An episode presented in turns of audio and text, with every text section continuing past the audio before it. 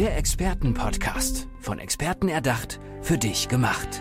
Experten aus nahezu allen Bereichen des Lebens geben wertvolle Tipps, Anregungen und ihr geheimes Know-how weiter. Präzise, klar und direkt anwendbar. Von A wie Affiliate bis Z wie Zeitmanagement. Der Expertenpodcast macht dein Leben leichter. Und du hast alles richtig gemacht. Du hast auf Play gedrückt. Hallo und herzlich willkommen im Expertenpodcast. Ich bin's wieder, Andrea. Und ich bin nicht alleine hier, natürlich nicht. Du weißt, ich habe hier immer Experten sitzen, die sich optimal auskennen, um dein Businessleben so ein bisschen leichter zu machen. Und heute ist bei mir Tim Weisheit. Schön, dass du da bist, Tim. Hi, grüß dich. Du bist Experte für Psychologie im Marketing. Was genau steckt dahinter bei dir? Ja, ich äh, übertrage psychologische Erkenntnisse in die Werbung meiner Kunden. Also das heißt tatsächlich auch auf Basis wissenschaftlicher Erkenntnisse ja, bereite ich das so für meine Kunden auf und mache so ihre Werbebotschaft besser sichtbar und am Ende des Tages auch, dass es den Kunden ein bisschen mehr bringt. Ah, super. Hast du vielleicht ein paar Beispiele auch, dass ich das ein bisschen besser vor Augen habe? Klar, sicher. Also es gibt ja verschiedene Arten und Weisen, wie Menschen wahrnehmen und wie sie am Ende des Tages auf einen Werbeträger reagieren. Also sei es eine Webseite, sei es ein Podcast oder sei es eben auch ähm, ja eine, eine, eine ganz klassische Printwerbeanzeige. Und sowas lässt sich optimieren bei ganz, ganz vielen Kunden ähm, einfach auf Basis wissenschaftlicher Erkenntnisse. Ne? Ich gebe dir mal ein ganz äh, konkretes Beispiel.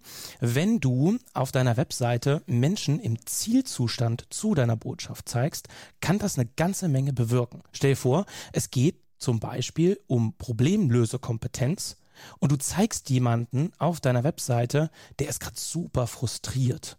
Dann primest du dann hast du ein bestimmtes Bild, was du im Kopf deines Kunden erzeugst, wo er voll im Problem drin ist. Das willst du aber nicht, sondern du willst ja eigentlich jemanden dort der abbilden. strahlt und zufrieden der, genau, ist. Genau, genau. Der also die Lösung direkt schon vor Augen hat. Ja, anderes Beispiel, du vertreibst Kaffee, gehen wir in die Produktriege einfach mal rein, du vertreibst Kaffee, dann zeig doch jemanden, der einfach eine Tasse Kaffee trinkt und wie er sich dabei fühlt. Ähm, sowas. Schön, sehr schön. Jetzt, wenn du so Kaffee sagst, dann kommt auch schon direkt wieder der Duft so in die mhm. Nase. Gehört das auch zum, zur Psychologie im Marketing? Also Bilder, Gerüche vielleicht auch? Also was spielt alles bei dir mit hinein? Ganz, ganz viele Teilbereiche. Ne? Also erstmal so Neuromarketing als Begriff ist ja ein Teilbereich äh, des Marketings und verwendet einfach Erkenntnisse aus der Psychologie, aus den Kognitionswissenschaften, um Werbung, Werbeträger ganz allgemein besser zu machen, zu optimieren. Und da zählt sowas rein, wie zum Beispiel ne, Sinneswahrnehmung, wie nehmen Menschen wahr und wie können wir das übertragen auf unsere Werbung. Da zählt sowas rein wie Neuroästhetik. Ja, also wie nehmen wir wirklich Farben, Formen, wie nehmen wir Gerüche auch wahr zum Beispiel. Ne? Mhm, klasse. Und das ist ja auch bei jedem Menschen anders. Ne? Gibt es da wirklich wissenschaftliche Erkenntnisse, wo du sagst, hey, die sind so fundiert, die können eigentlich bei äh, allen Unternehmen sozusagen einschlagen wie eine Bombe? Ja, auf jeden Fall. Spannend, dass du das gerade sagst, ist bei jedem Menschen anders. Äh, tatsächlich ist es gar nicht nicht so Ach, anders. Ja? Ah. Ähm, ich gebe dir ein Beispiel auch wieder dazu. Wir haben im Prinzip eine Wahrnehmungskaskade. Das heißt, wir nehmen bestimmte Elemente in Werbeträgern oder ganz allgemein Elemente in unserer Umgebung eher wahr als andere. Mhm. Zum Beispiel nehmen wir Farben eher wahr als Formen und Formen nehmen wir eher wahr als Worte. Wenn du jetzt also einen Werbeträger hast, ganz viele machen das zum Beispiel bei einer Visitenkarte so, den knallen die voll mit Inhalt, ja, oder eine Webseite vollgeballert einfach mit ganz vielen Informationen, dann bleibt das nicht hängen. Was aber hängen bleibt, also was erfolgreiche Marken erfolgreich macht, ist, dass sie dementsprechend mit Assoziationen spielen. Und das tun die über Farben und Formen vor allem. Mhm. Jetzt schaue ich äh, gerade hinter dir äh, schau mal, da ist das Logo Experten-Podcast, eben dieses Podcast. Da ist dieses X in einem Gelb-Gold. Würdest du sagen, hey, das ist genau der Hingucker, weil dieses X einfach schon ja ähm, sehr schreit so Hallo, Attention, please und dann noch dieses Gold auch mit dabei ist? Also ist das genau richtig umgesetzt oder sagst du, ja, man kann da auch noch an, auf andere Dinge einfach achten? Ähm, vielleicht wenn, und an die hm? Leute da draußen, vielleicht schaut ihr euch genau jetzt auch mal nochmal das Cover an, dieses Podcast, dieser Folge, damit ihr auch dieses X vor Augen habt, was ich meine. Ganz allgemein erstmal kommt es auf die Zielgruppe drauf an. Wen ah, möchte ich okay. erreichen? Ne? Und an dem, also am Menschen, richte ich dann meine Werbung aus. Das ist also ganz wichtig auch für mich, zunächst erstmal herauszufinden, wer ist überhaupt die Zielgruppe für meinen Kunden, mit dem ich dann zusammenarbeite. Ne? Mhm. Ne? Und wenn wir das jetzt darauf beziehen, äh, die Farbe Gold ja, ist eine Farbe, die drückt etwas sehr Edles aus, etwas sehr Hochwertiges. Äh, und wenn das Expertenportal eine ganze Reihe von Experten zeigt, dann ist die Farbe Gold erstmal etwas ein höherer Standard, etwas, was bei mir dafür sorgt oder beim, beim Zielkunden dafür sorgt, okay, das ist etwas Edles, etwas, was einen Mehrwert vielleicht bringt, mhm, mhm. würde ich jetzt einfach mal sagen. Ja, voll okay, spannend. Ich, so. Ja, total. Ja, ja. Und das zweite ist einfach dunkelblau ja, ist eine Farbe, die Ruhe vermittelt überhaupt erstmal und die auch ähm, für Sicherheit sorgt. Also ich empfinde dabei Ruhe, Sicherheit als Betrachter. Also dementsprechend auf der einen Seite etwas sehr, sehr Hochwertiges und etwas, was mir ein Sicherheitsgefühl vermittelt. Mhm. Also ich buche einen Experten über das Expertenportal. Ich weiß, dort sind Experten, weil Gold. Ja. Und wenn ich den buche, kriege ich gute Qualität, blau. Richtig gut. Äh, mit wem arbeitest du klassischerweise zusammen? Also wem kannst du genau dieses Wissen weitergeben, damit eben ja die mehr Umsatz haben, mehr Freude bei der Arbeit, zufriedene Kunden und so weiter? Das Spannende ist, dass Neuromarketing in jeder Branche funktioniert. Und dementsprechend arbeite ich ganz, ganz bewusst branchenübergreifend.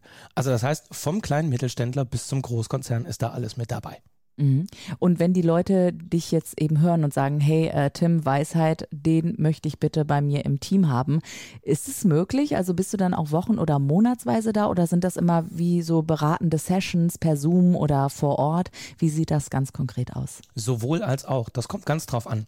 Ähm, wenn wir zum Beispiel davon ausgehen, dass eine Zielgruppe besteht, und ich soll zum Beispiel einen Werbeträger optimieren in irgendeiner Form, dann mache ich das super gerne auch aus der Ferne. Mhm. Wenn es darum geht, überhaupt erstmal eine Zielgruppe festzustellen, dann komme ich auch super gerne beim Kunden vorbei. Dann gibt es einen mehrtägigen Workshop und dann gegebenenfalls interviewe ich auch die Kunden oder erstelle Umfragen gemeinsam mit dem Kunden und versuche so an die Bedürfnisse der Zielkunden zu kommen. Ja klar, das ist ein Riesenfeld, dass natürlich erstmal die Zielgruppe befragt werden muss, um zu, oder die Menschen, die eben schon Kundinnen und Kunden sind, befragt werden müssen, um zu fragen, was wollt ihr, was ist euch wichtig? Gehst du da auch ähm, psychologisch, neuropsychologisch an das Ganze dann heran? Also ich kann mir vorstellen, deine Umfragebögen sind deutlich umfangreicher und äh, detaillierter als so manch anderer. Das ist auch so, ähm, aber die sind so gestaltet, dass der ähm, Empfänger am Ende des Tages sich auch darin wirklich austoben kann. Das heißt, ich gestalte, wenn dann zum Beispiel keine Fragebögen, die ganz viel Multiple Choice haben, ähm, weil mir das relativ wenig bringt, sondern ich möchte möglichst viele Informationen einfach über den Kunden herausfinden. Ähm, das heißt, das sind ganz viele offene Fragen. Ja, gib dir dafür einfach ein Beispiel. Ähm, wenn ich Fragebogen gestalte und stelle die Frage, wie hast du denn das erste Mal über Person XY etwas gehört? Dann könnte ich eine Auswahl treffen und könnte sagen, Facebook, Instagram, Expertenportal oder was auch immer. Ja, dann habe ich aber nur diesen einen Kanal.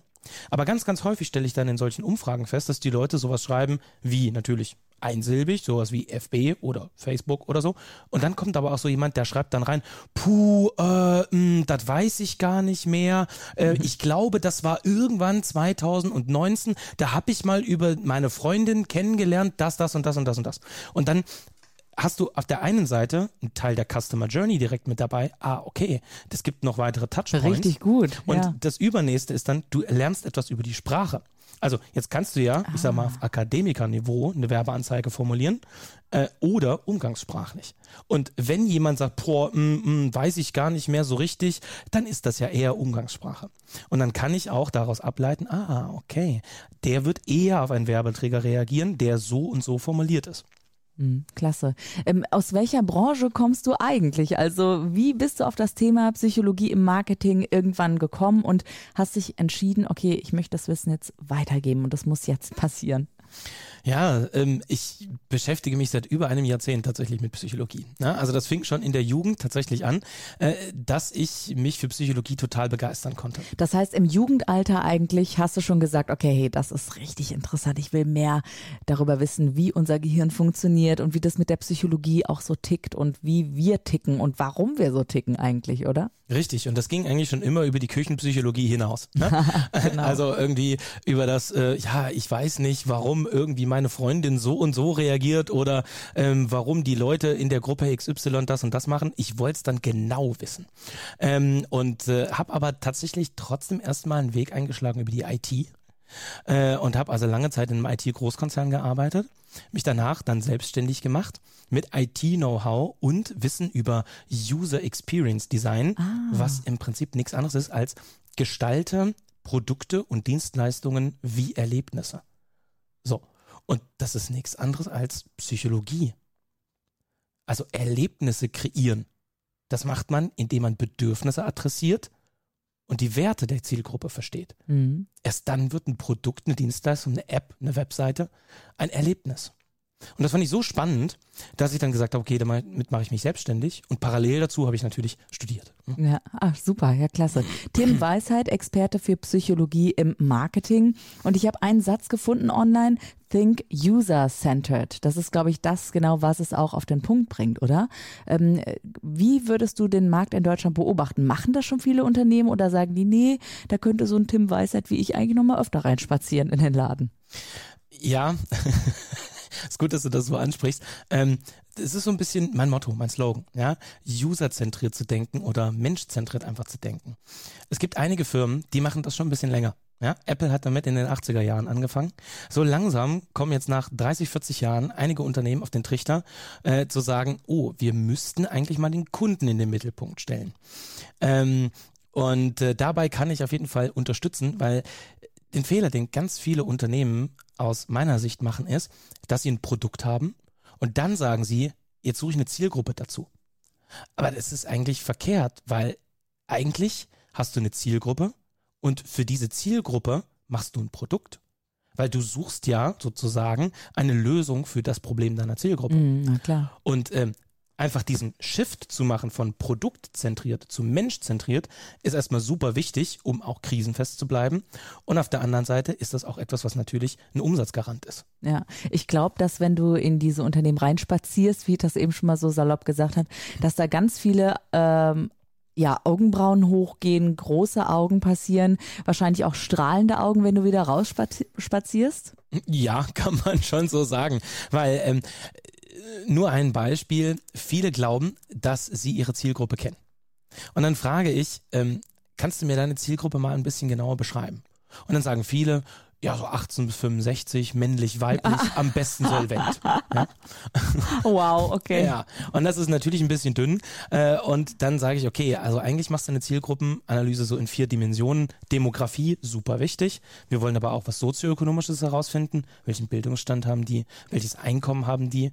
Ja, wir wollen aber auch psychografische Informationen herausfinden. Werte, Wünsche, Einstellungen, Träume, Hoffnung, Probleme, Visionen, äh, Normen, nach denen sie vielleicht im Leben leben und auch deren Kaufverhalten als vierte Dimension herausfinden. Also sind das eher Impulskäufer?